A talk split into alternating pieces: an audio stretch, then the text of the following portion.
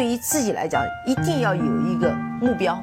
一个企业，它真的要对什么人负责任？嗯，要对社会负责任，嗯，对员工负责任，对股民负责任。这个三个责任，一个国家的发展，实体经济是永远是是顶梁柱。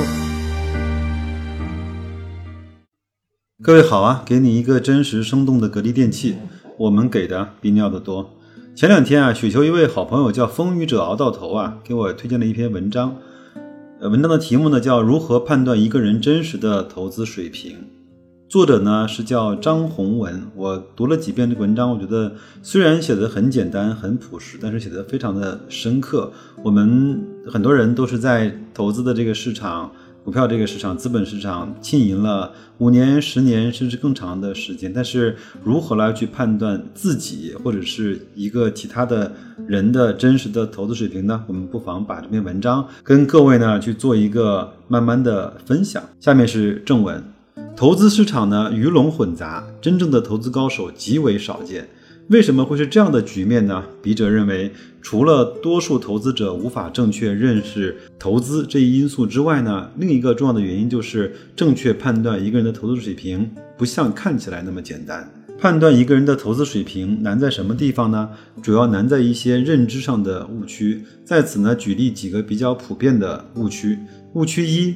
以一个较短时期的收益水平来去判断投资水平，以一个较短的投资周期来看，往往赌博的要比投资的赚得快，而且赚得多。如果以此认为此人的投资水平比较高，那显然是不对的。大家其实可以看雪球的首页的右边栏，就是那些。本月、本周或者是当天涨得非常好的那些组合啊，你看看它里面都是什么样的配置，我相信你对这条就会有一个比较直观的认识了。误区二，只看收益率，不看收益来源背后所承担的风险水平。在投资市场，许多人简单的拿投资收益来去判断投资水平。事实上，同样的收益率，由于其所承担的风险不一样，无法简单的进行比较。举个例子啊，同样是投资股票市场，一个人在不加杠杆的情况下赚了百分之五十，另外一个人呢加了一倍的杠杆也赚了百分之五十，那么两个人承担的风险显然不一样。如果认为两人的投资业绩是一样的，是不科学的。比较科学的办法是衡量两个人风险调整后的收益，这就是阿尔法和贝塔的关系啊。误区三认为。预测水平高是投资水平高的体现，这个是很多人会犯的错误，包括前期的我自己。那许多散户呢，都把预测水平与投资水平画上等号。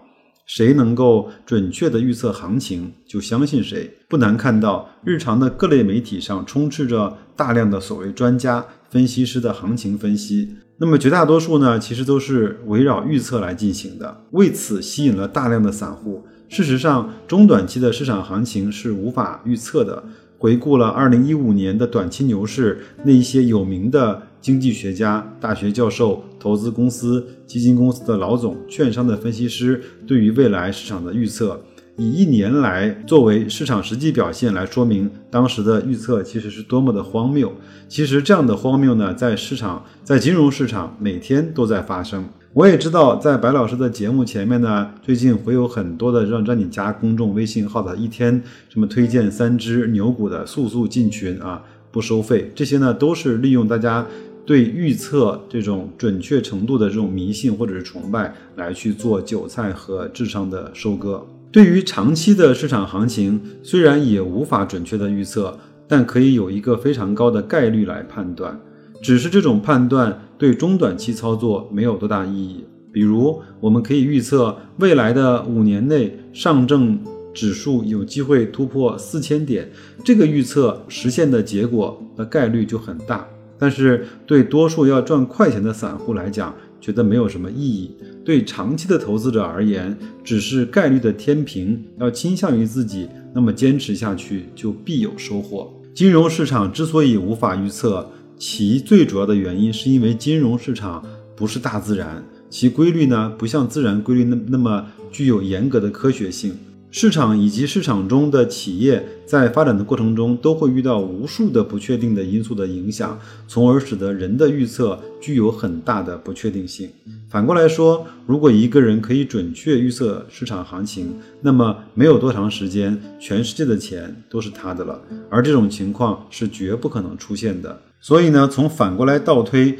也可以轻易得出市场是不可预测的这一结论。有时候我就在想，如果谁知道了一天的一只股票的走势图或者是 K 线图，那他基本上很快就可以成为非常非常有钱的那个人，对吧？如何判断一个人真实的投资水平呢？以下几个标准供参考。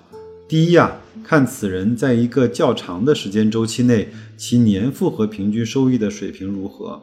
这个时间周期呢，至少要在十年以上，否则代表性不强。特殊情况下，时间还要拉长。比如，股市在过去的十年一直是熊市或者是牛市，缺乏了一个完整的牛熊周期的检验，则不足以做出准确的结论。彼得林奇被公认为是一个投资的高手，对此呢，笔者有一定的异议。因为彼得林奇担任基金经理的期间，美国股市总体上一直保持着牛市的状态。彼得林奇的投资实践没有经过残酷的熊市的考验，他取得的业绩尽管辉煌，但代表性还略显不足。如果这个较长的投资周期既经历了牛市，也经历了熊市，就像老八那样啊，其复合平均收益率大幅超越了大盘指数，则初步判定此人有一定的水平。第二呢，看此人投资收益的稳定性如何。我们极端一点来讲。如果一个人在十年的投资周期中，前九年都是亏损的，唯独在第十年大幅的盈利，平均下来复合收益率可能也不错。但是这样的投资水平是有问题的，极有可能他第十年的投资收益是具有很大的偶然性的，那么前九年才代表他的真实的水平。一个人投资收益的稳定性越强，说明这个人控制风险的能力就越强，而风险的控制能力是一个投资人投资水平非常重要的一个考量的因素。巴菲特在约五十年的投资生涯中，其投资业绩历年表现的特点是：熊市大幅度的跑赢指数，牛市达到市场平均收益率的水平。这正体现了老巴非常强的风控能力。第三啊。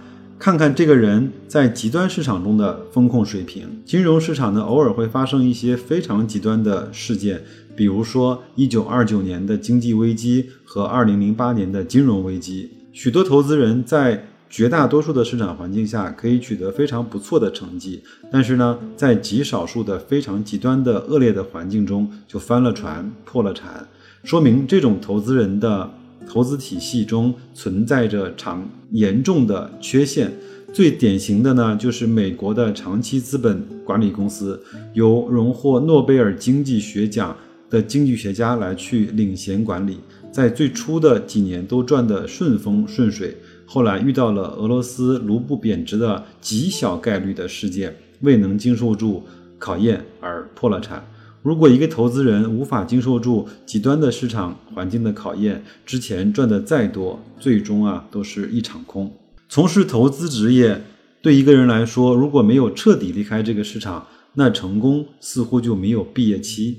因为成为一个投资高手，要经历重重的考验，尤其是人性弱点的考验。本文所提的几个标准，可以作为一名投资人判断自己投资水平的参考标准。以此来去严格的要求自己，也许会有不错的进步啊。文章呢就读完了，我看完之后呢，也是深深的在去做自我的检讨啊。我觉得就像巴菲特和芒格讲的那些话一样，如果把我们几十年来那些收益非常好的几笔投资拿掉的话，那我们整个的投资就显得像一个笑话一样。我也在问自己，如果把我整个持仓中的格力的这种仓位和收益和回报拿出去的话，那本人做投资是不是也像一个笑话一样的？那所以还是要不断的去充实自己，还是要不断的去学习，呃让自己能够理解更多的嗯行业，让自己能够更深刻的理解自己所投资的这些标的。另外呢，在不同的市场环境下，也让自己可以用更多的工具来去呃在极端情况下，在牛熊转换的时候，在市场疯狂的时候，能够做到呃跑赢大势，或者是在熊市的时候用一些办法让自己更少的去亏损，这样的才能够让自己整个在投资的市场里面活得更久。那活得更久，就可以获得一个相对还更不错的一个呃收益和回报啊。另外呢，我跟我跟这位朋友呢也在聊天，我说一个人他用多少钱来做投资，他的心态和方法也是不一样的。如果你拿三两万来玩一玩，对不起，你的结果就只能陪你玩一玩。如果你拿三二十万，拿三两百万，拿三两千万，拿三两个亿来做投资的时候，你的投资方法是不一样的，这是第一点。第二个呢，如果一个人拿他百分之五的资金来去做投资，和拿百分之五十和拿百分之九十的钱来去做投资，那他的方法和整个的标的和他整个的投资的组合也是不一样的。那他操作的这种稳健程度和对风险的控制。它也是这篇文章其实很简单，在雪球中也可以去搜索一下。反正这两天看完之后，对我的触动还是非常大的。那我觉得也也也要去重新启动一个对整个投资观的认识，对整个自己所投资水平的检核，以及对呃新的知识的学习的一个计划。那你呢会怎么想？也欢迎你在留言区告诉我。祝各位投资愉快，再见。